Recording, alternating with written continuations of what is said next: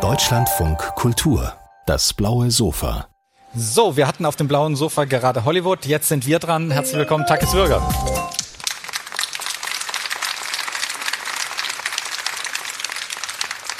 Äh, Takis Würger, Sie werden ihn kennen. Äh, wer ihn noch nicht kennt, sage ich vielleicht drei Sätze kurz dazu. Ein im wahrsten Sinne des Wortes und in doppelter Bedeutung ausgezeichneter Spiegelreporter, lange Jahre bekannt durch seine großartigen Reportagen äh, von überall auf der Welt, äh, auch durch seine bohrenden und pfeilspitzen Interviews, die er stellt und äh, Fragen, die er stellt in seinen Interviews.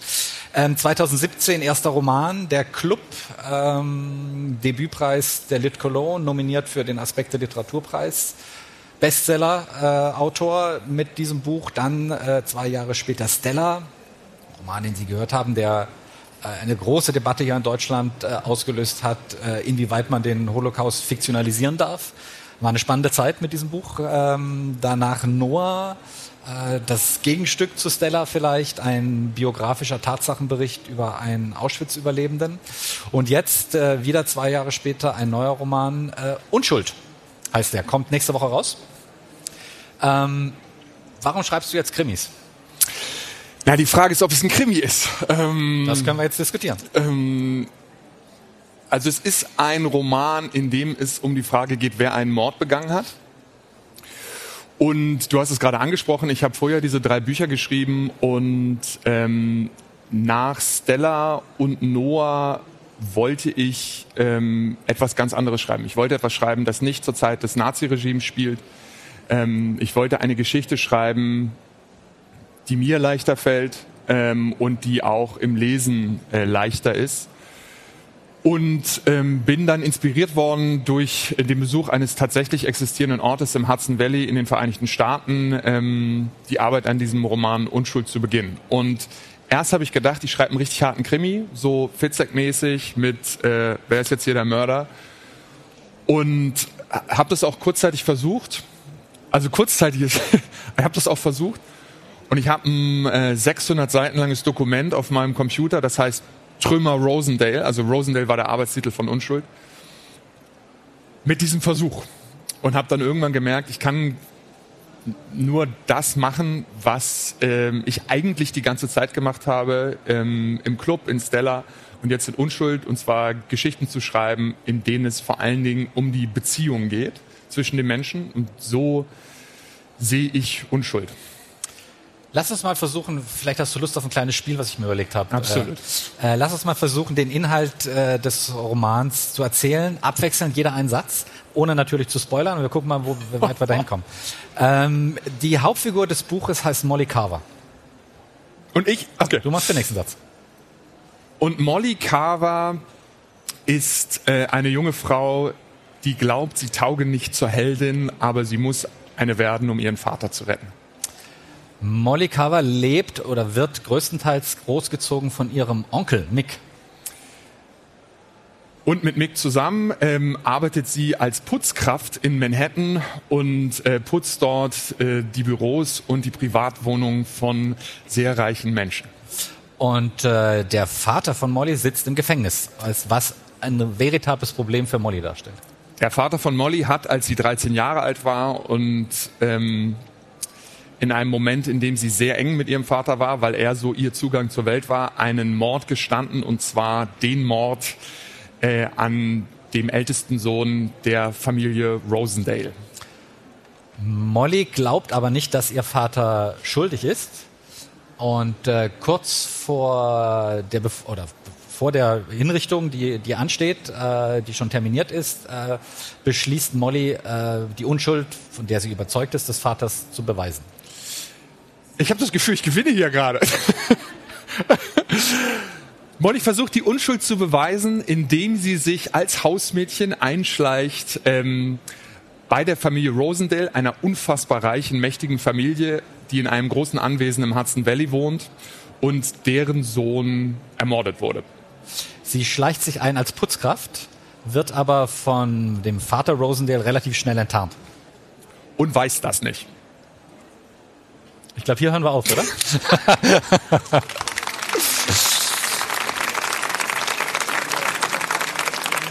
Ähm, du entwickelst ja ein Panorama ähm, in diesem Roman. Ich sage trotzdem noch, es ist ein Krimi. Ähm, für mich ist es ein Krimi. Ist ja auch ein klassisches Genre, sozusagen zu beweisen, äh, es, gibt, es gibt einen Mord äh, und äh, der verhaftete und verurteilte Täter ist es dann vielleicht doch nicht. Äh, das ist eigentlich ein ganz klassisches Krimi-Genre. Ähm, du entwickelst dort ein Panorama einer, einer sehr, sehr reichen amerikanischen Familie, die eigentlich all das symbolisiert, was wir, was wir vielleicht äh, als schlechte Seite von Amerika bezeichnen können. Unfassbarer Reichtum, äh, Mutter äh, tablettenabhängig, zumindest schmerzmittelabhängig, äh, Vater ein absoluter Waffennarre, also dieses Haus ist äh, sowas von hochgerüstet, würde sich Herr Zelensky freuen, wenn er das hätte. Ähm, die Familie hat alles, sie hat nur kein Glück. Richtig. Ähm, wie bist du weil du ja auch viel in den USA warst und für das Buch ja auch in den USA recherchiert hast, ähm, wie, wie, hast du dich dieser, dieser Welt genähert? Wie, wie, wie hast du die durchdrungen, um sie beschreiben zu können? Du hast vorhin angesprochen, dass ich ähm, 13 Jahre lang als Journalist gearbeitet habe und ich habe gelernt zu schreiben, ähm, indem ich erst losgegangen bin und den Blog voll gemacht habe. Und wenn ich dann geschrieben habe, habe ich immer gedacht, äh, jetzt kann nichts mehr schiefgehen, weil alles, was ich brauche, ist ja schon da. Und deswegen habe ich das Schreiben äh, eigentlich immer genossen. Ähm, und jetzt als Schriftsteller finde ich mich wieder in der Situation, wo die Möglichkeiten vor dieser leeren weißen Seite nahezu unendlich sind. Und um mich da selber zu überlisten, gehe ich vorher los und recherchiere und das tue ich monatelang, bei anderen Büchern jahrelang. Ähm, und jetzt bei Unschuld war das so, dass ich in diesen Ort, Rosendale, ähm, in dem dieser Roman spielt, schlicht gezogen bin. Also ich bin dort hingegangen. In den realen Ort. In den realen Ort. Und der liegt wo genau? Der liegt im Hudson Valley. Das ist so drei Stunden Autofahrt äh, landeinwärts von Manhattan. 1500 Einwohner, so Small Town America, bunte Holzhäuser, eine Straße, ein tolles Diner, wo es super Pfannkuchen gibt und eine ganz fantastische Buchhandlung.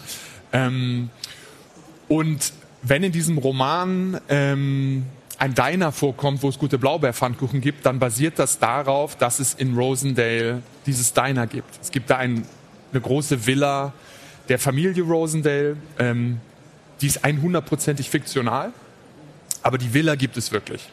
Es gibt den Zementschacht, äh, der stillgelegt ist seit 100 Jahren und in den Molly irgendwann steigt, weil sie vermutet, dort findet sie eine wichtige Spur, die ihr helfen wird, ähm, diesen Fall aufzuklären. Den gibt es wirklich und ich bin mit so einem verrückten äh, Dorfbewohner Rosendales 1,5 Meilen in diesen Schacht reingefahren. Ähm, und habe mir das alles angeguckt und irgendwann hatte ich nicht nur einen Block voll, sondern mehrere und hatte das Gefühl, ich habe genug Material, um anfangen zu können, diese 100%ig fiktionale Geschichte ähm, zu erarbeiten. Diese, dieser Waffennarr, dieser Vater, ähm, steht ja auch äh, oder symbolisiert ja das, was in Amerika in vielen in vielen Städten ein Problem ist. Äh, kennen alle die Geschichten von den von den Massenschießereien in Amerika. Ähm, dieses Gefühl, dass man sozusagen immer eine Waffe bei sich tragen darf, weil es das gute Recht ist, sich zu verteidigen. Ähm, ist ja das auch sozusagen, hast du das real mitbekommen? Hast du das real auch erlebt? Ja, mehrmals. Du hast es gerade angesprochen. Ich hatte das Glück, ähm, dreimal in meinem Leben längere Zeit in den USA leben zu dürfen.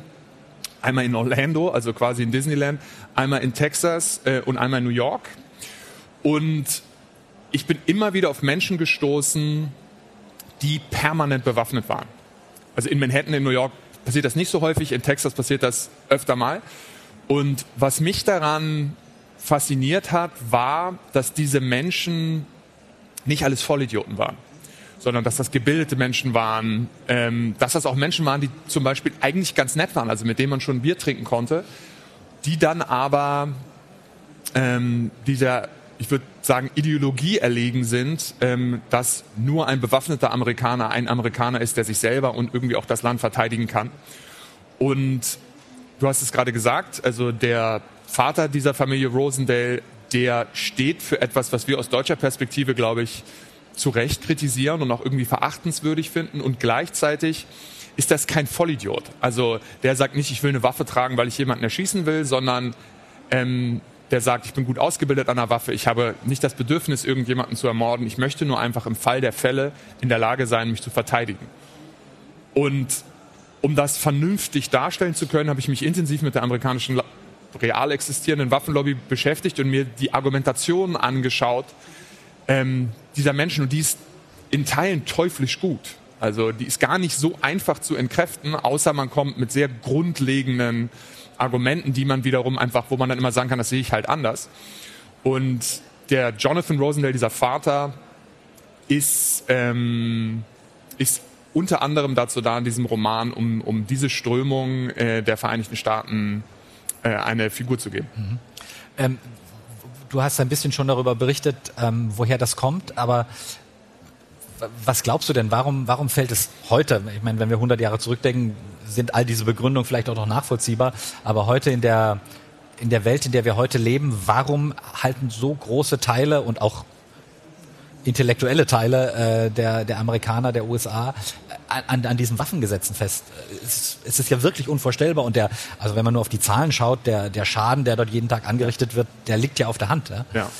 Äh, äh ich finde es auch absurd und es ist auch ein Aspekt der Vereinigten Staaten, der ja in so brutaler und nahezu unerträglicher Regelmäßigkeit wiederkehrt und uns beschäftigt. Und diese Frage des Warum äh, zwingt sich auf. Und ich glaube, ich bin mir nahezu sicher, es liegt an der Arbeit genau dieser Lobby, ähm, für die auch meine Romanfigur arbeitet, ähm, die eine der mächtigsten Lobbyorganisationen der Welt ist, die bei Kindern ansetzt, ähm, sie zu ideologisieren. Weil es gibt, wenn man es realistisch betrachtet, keine Notwendigkeit, eine Waffe zu tragen. Es sei denn, man erliegt einem gewissen Weltbild und einer gewissen Idee des Amerikanismus, die diese Ideologie vorantreibt. Und das machen sie sehr gut. Also jetzt hat zum Beispiel die, ähm, die amerikanischen Waffenlobby hat sich überlegt, was ist unsere größte Zielgruppe, die wir noch nicht entdeckt haben. Und sie haben gesagt, junge Frauen. Ähm, und sie verquicken gerade Feminismus und Waffen und, ähm, und sagen, es ist also völliger Wahnsinn äh, und sagen, also es gibt zum Beispiel so einen Spruch, ähm, Gott hat den Menschen geschaffen und Colt, also der Erfinder der Waffe Colt, und Colt hat sie gleich, äh, hat Mann und Frau erschaffen und Colt hat sie gleich gemacht, weil sie sagen, wie willst du dich denn verteidigen gegen, äh, gegen zwei Männer, die irgendwie 220 Pfund wiegen? Und wenn man das nicht zu Ende denkt, ähm, liegt in manchen dieser Argumenten schon ähm, eine Verführung. Also äh, ich finde ein anderes Beispiel, das kommt ja. auch in dem Roman vor, was, was funktioniert, ist, ähm, dass der Jonathan Rosendale irgendwann sagt, wenn man von der Zahl ausgeht, wenn man sagt, dass die Gefahr durch eine Schusswaffe zu sterben steigt dadurch, dass eine Schusswaffe im Haus ist, müsste man auch sagen, die Möglichkeit zu ertrinken steigt dadurch, einen Swimmingpool im Haus zu haben. Und dann sagt er, was sollte man tun? Die verbieten wir ja auch nicht, die Swimmingpools. Ne? Swimmingpools verbieten oder den Leuten beizubringen, wie man schwimmt. Es ist ein teuflisches Argument. Das Argument ist jetzt aber nicht komplett dumm. Und diese, dieses Hin und Her findet immer wieder ähm, statt in diesem Roman und es findet statt in einer Situation, in der Molly, die Hauptfigur, absolut gegenteiliger Meinung ist. Also sie hält es für Unsinn, dass Menschen Waffen tragen und sie ist gleichzeitig, weil sie ähm, sich eingeschlichen hat in diesen Haushalt, kann sie nicht direkt widersprechen und dadurch, hoffe ich zumindest, entsteht so eine Spannung in den Gesprächen zwischen die beiden über dieses Thema. Die, diese teuflische Rationalität, die, die ja der amerikanische Kapitalismus ja mit sich bringt, in dem Fall bei den Waffen, zeigt sich ja auch bei dem anderen Thema, was äh, sehr wichtig äh, in deinem Buch ist, äh, was wir alle unter dem, unter dem Oberbegriff der, der Opioidkrise kennen. Also diese extreme äh, Medikamentenabhängigkeit, die in den USA, ich glaube, seit in den letzten 20 Jahren gab es 500.000 Tote dadurch. Leute, die durch verschriebene Medikamente äh, abhängig geworden sind, äh, Betäubungsmittel und daran gestorben sind. Ähm, da liegt ja ein ähnlicher äh, Mechanismus zugrunde. Ja? Äh, Also Ärzte müssen bewertet werden in Amerika für sozusagen für die Patientenzufriedenheit. Daran orientieren sich äh, auch äh, ihr Gewinn. Und dieses, äh, diese verdammten Medikamente haben halt einfach extrem zufrieden gemacht Patienten, weil sie einfach keine Schmerzen mehr hatten. Also gab es Top-Ratings. Also so. auch da steckte eine, eine Industrie dahinter. Dieser Plan ist ebenso teuflisch gut. Ähm, diese, dieses Medikamententhema spielt ja in einer, in einer doppelten Weise bei dir äh, eine Rolle. Einmal Molly selber ist krank, äh, sie hat eine Krankheit, ähm, eine Huntington-Krankheit. Vielleicht erklären wir kurz, was das ist. Sehr also, seltene Krankheit. Naja, Molly äh, weiß nicht genau, äh, ob, so rum, ähm, richtig, ja. ob sie krank ist, ob ja. sie an einer ähm, an einem Gendefekt leidet, der äh, zu einer tödlichen Krankheit führen würde. Und ihr Vater leidet unter dieser Krankheit und Molly so, ja. hat ähm, ist unsicher, ob sie dieses Gen trägt. Sie hat, weil es vererbt wird, eine 50-prozentige Chance, dieses Gen zu tragen. Und ähm, Molly nimmt vor allen Dingen deshalb ähm, Medikamente, weil sie aus verschiedenen Gründen unter Angstzuständen leidet. Also wegen dieser Möglichkeit ja. dieser Erkrankung. Also sie hat, das ist ein ähm, Strang dieses Buches, sie hat gerade einen Gentest gemacht und sie hat das Ergebnis und das Ergebnis ist in einem Brief und dieser Brief steckt in ihrer Hosentasche und sie weiß, wenn sie ihn aufmacht, könnte es sein, dass in diesem Brief steht, dein Leben wird wahrscheinlich enden, wenn du 15, 50 Jahre alt bist. Und sie fragt sich, soll ich den aufmachen? Soll ich, ähm, wird mein Leben dadurch besser? Würde ich dadurch anders leben? Molly hat Angst, ähm, weil ihr Vater ähm, äh, in 35 Tagen mit einer Giftspritze hingerichtet werden soll und einen Mord begangen hat. Und sie hat Angst äh, zu sprechen, weil sie unter äh, schwerem Stottern leidet. Ähm, und es gibt, ich habe mich im, in der Recherche dieses Romans ähm, mit Stottern viel beschäftigt. Ich habe in meinem direkten Umfeld Menschen, die schwer stottern und bin zusätzlich ähm, in Berlin, wo ich lebe, über einen längeren Zeitraum zu Selbsthilfegruppen gegangen von Stotterern, die sich wahnsinnig gefreut haben, dass mal jemand da war und fragt, wie es eigentlich so ist. Und habe den Menschen zugehört, die darunter wirklich leiden, also die, die sich, deren Leben jeden Tag beeinträchtigt wird dadurch, dass sie stottern. Es gibt auch viele, also zum Beispiel in meinem Umfeld, die stottern und für die ist das egal, aber es gibt auch Menschen, die deshalb nicht mehr sprechen und die deshalb nicht mehr interagieren wollen mit Menschen und möglicherweise in die Situation kommen, sprechen zu müssen. Und diesen Strauß an Problemen hat Molly und um damit umzukönnen, nimmt sie zwei Medikamente abwechselnd, äh, missbräuchlich, nämlich Xanax und Tilidin, also ein Schmerzmittel und ein Antidepressivum. Und sie nimmt die abwechselnd, damit sie sich irgendwie einrichten kann, dass sie nicht komplett süchtig ist. Und das ist etwas, was mir in den USA auch immer wieder begegnet ist. Also als ich Austauschschüler war äh, für ein Jahr, als ich 16 war, hat mein Gastvater einfach nur so täglich Antidepressiva genommen, weil sein Arzt gesagt hat, dann geht es dir ein bisschen besser, dann pendelt das nicht mehr so hoch und runter.